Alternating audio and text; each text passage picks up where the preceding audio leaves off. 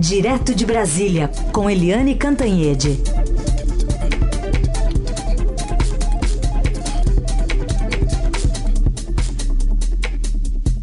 Oi, Eliane, bom dia.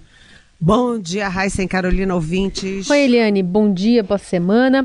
Começar falando sobre esse destaque eh, da Lava Jato pedindo à juíza que Lula passe para o regime semiaberto, já que o tempo dele lá já se exauriu para conseguir a progressão de pena, né? Claro que está falando que tem uma multa que tem que ser paga aí de mais de 4 milhões de reais.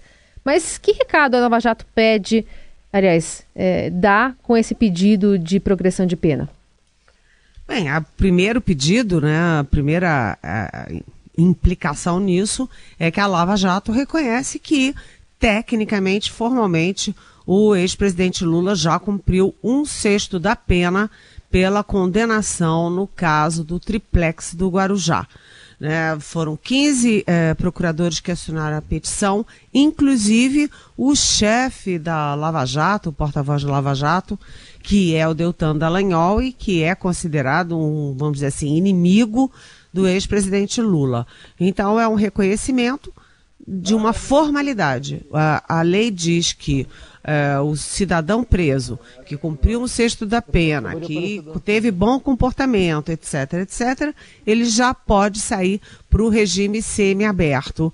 Uh, enfim, já pode trabalhar fora, enfim ou já pode ir para casa. E é o caso do, é, do ex-presidente Lula. A decisão pode sair, inclusive, hoje. Já está tudo pronto para isso. Agora a gente lembra que, uh, primeiro, há muitas implicações políticas nisso, porque todo mundo quer saber se o Lula vai ficar em casa com a namorada nova, é, recolhido, ou se a casa dele vai virar uma romaria política, vai virar um palanque, ou se ele vai, enfim, liderar manifestações, enfim, qual é a repercussão política disso?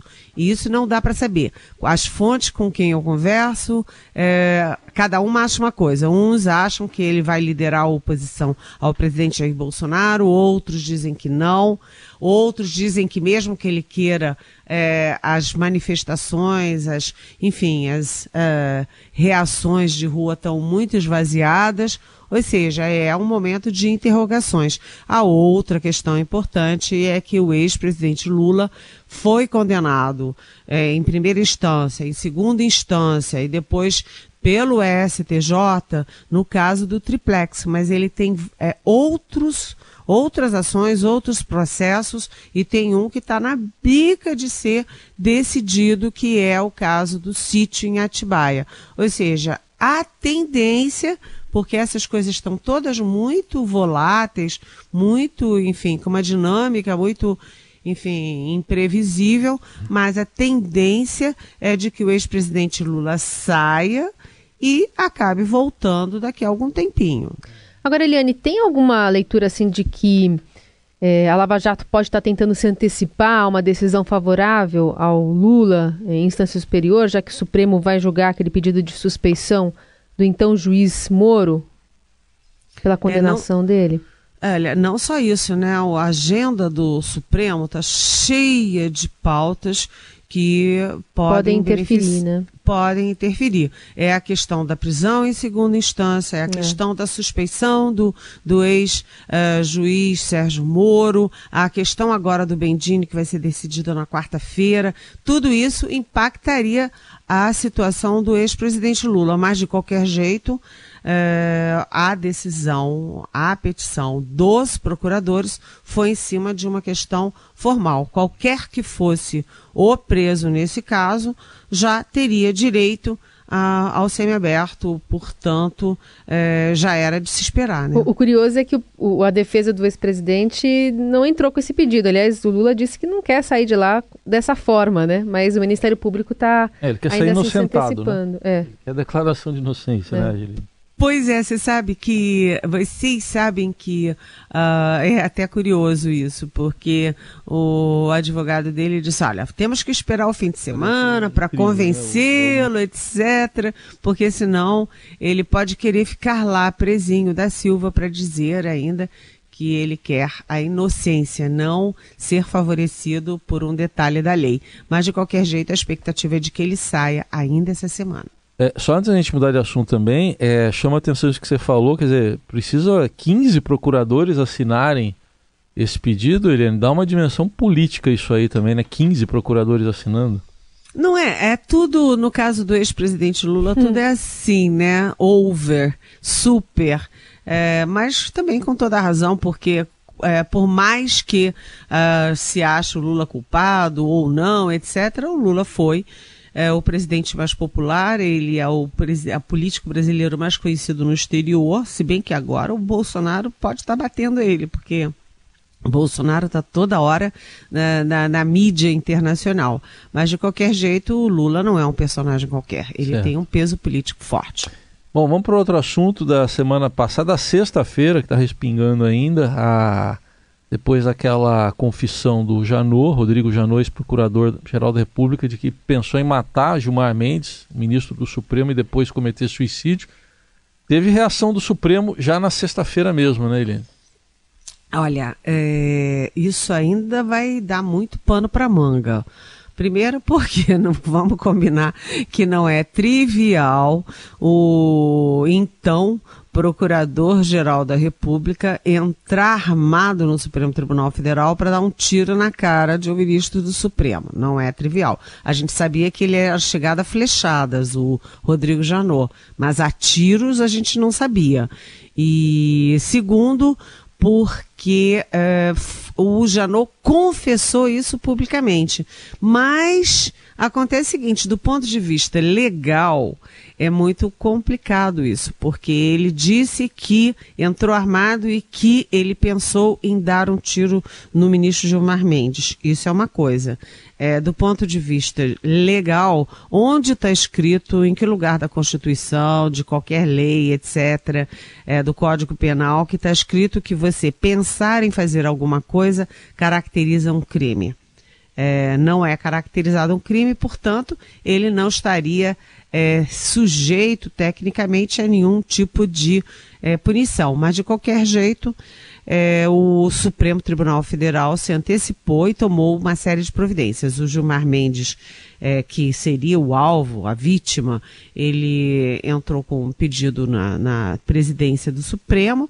O ministro Alexandre de Moraes, que é o responsável por aquele inquérito dos, das fake news, é, de tudo que possa ameaçar ministros do Supremo, é, rapidamente já mandou um ofício é, pedindo busca e apreensão nos endereços do Janot. Rapidamente também a Polícia Federal já foi na casa do Janot, já foi no escritório do Janot, já pegou já pegou a. Já pegou as. as desculpa, meu telefone tocou.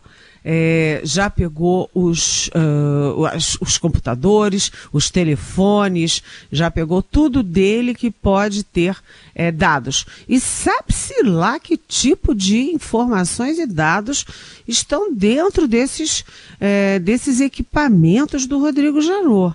Ele foi procurador-geral da República, ele é que fez a delação da, do Joesley Batista, a delação premiada, o acordo mais camarada do planeta, né? A gente lembra que o Joesley Batista, depois de é, gravar o Temer, aqueles 20 minutinhos dramáticos do Temer, ele foi para Miami com Miami, Nova York, não, foi para Nova York no seu super jatinho, último do último tipo, mandou a sua lancha para Miami do último tipo, era uma coisa horrorosa e esse, uh, essa, esse acordo está sendo revisto e muita coisa pode aparecer do computador, do telefone, etc., do Rodrigo Janot. De qualquer jeito, as associações de procuradores estão questionando a ação do Supremo.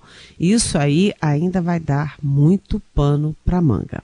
Bom, a gente continua com a Eliane Cantanhede, direto de Brasília, aqui no Jornal Eldorado, sobre um assunto também que já mira né, semana, já que na quarta-feira o Supremo Tribunal Federal deve concluir aquele julgamento que é mais uma facada na Lava Jato, definindo inclusive a moderação sobre o caso dos delatores e delatados, né, Eliane?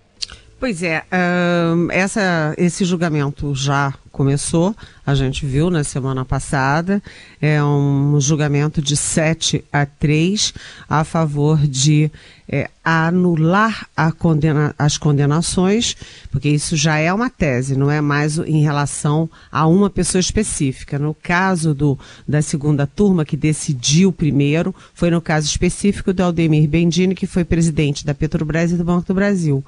É, no caso do Supremo, do plenário do Supremo, foi um pedido de um ex-gerente da Petrobras, mas, na verdade, é, deixou de ser apenas em relação àquele caso para se transformar numa tese. E a tese vitoriosa foi que, se o delatado não falou por último, depois do delator, ele tem direito à anulação do seu caso e voltar à fase das alegações finais. Isso pode é, atingir dezenas de processos, centenas de réus, e, enfim, é uma, uma chacoalhada muito forte na Lava Jato. Mas duas questões que a gente pode entrar assim, na contramão dessa discussão. Primeiro, o Supremo ele diz que não vai ser anulação do processo, ou seja, não anula tudo e começa do zero. Só anula a condenação à sentença e devolve para a fase das alegações finais. O que os ministros me dizem é o seguinte: é, voltando para as alegações finais, primeiro, se não tiver nada de novo, se o delator não falou nada de novo, vai se repetir a, o depoimento do réu e ele vai continuar sendo condenado e vai continuar preso se já tiver preso. Ou seja, eles acham que na prática estão fazendo muita espuma porque não vai mudar tanto assim. A ver. Né? Outra coisa é a modulação. Eles vão discutir na quarta-feira a modulação, além de completar o julgamento, é, vai ter aí a modulação. O que, que significa isso? É, os ministros, mesmo os que votaram a favor da tese, estão preocupados em, enfim, dar um, enfim, uma, uma rebelião aí dos condenados e mudar tudo. E eles estão querendo deixar claros os limites para quem tem direito a essa modulação, a quem tem direito a pedir. É, pelo que eu conversei, inclusive ontem à noite, com o ministro do Supremo, a tendência que está se configurando é o seguinte: é dizer que Uh, nem todos os advogados entraram no Supremo pedindo o, o, a anulação da sentença. Tem muita gente que, primeiro, a condenação foi pequena, já cumpriu pena, deixa para lá. Outros não tiveram essa iniciativa por não acreditar ou por não estarem atentos, mas que só teria direito aquele réu em que os advogados pediram a análise dos seus casos. Outra coisa é que a ministra Carmen Lúcia tinha, é, no voto dela, tinha dito, é preciso ver se houve efetivamente prejuízo né? Se o delator é, é, falou alguma coisa antes é, que não estava nos autos, que era uma coisa nova e que isso prejudicou a sentença. Então, acho que a gente ainda vai ter uma intensa discussão. Essa questão ainda não está fechada, pode ter ainda muitas nuances que acabam tendo importância no resultado final. Aguardemos então, e até só a Lava Jato mesmo semana passada, né, Eliane, divulgou que de 143 condenações, 32 aí poderiam ser afetadas aí caso houvesse essa mudança de entendimento, mas tem que esperar exatamente isso, né, se vai ter essa modulação que você está falando, né, Eliane? Pois é, além de tudo, Heisen, essas 32, esses 32 envolvem mais de 100, uh, eh, de 100 investigados condenados. Ou seja, é, não é pouca coisa não. A gente fala assim, ah, 30 e poucos, mas já, é, elas envolvem mais de 100 condenados. Isso cria ah, cria, primeiro, uma sensação na sociedade de que estão matando aos poucos a Lava Jato. Porque o Supremo já tirou, os, já é, por liminar, já tirou as, as condenações, os processos com base nos dados do antigo COAF. Né? Também o Supremo interrompeu investigações da Receita sobre aqueles 100 e tantos poderosos. O Congresso Nacional uh, aprovou a lei do abuso de autoridade contra quem investiga, ou seja, procuradores, policiais federais, auditores da Receita.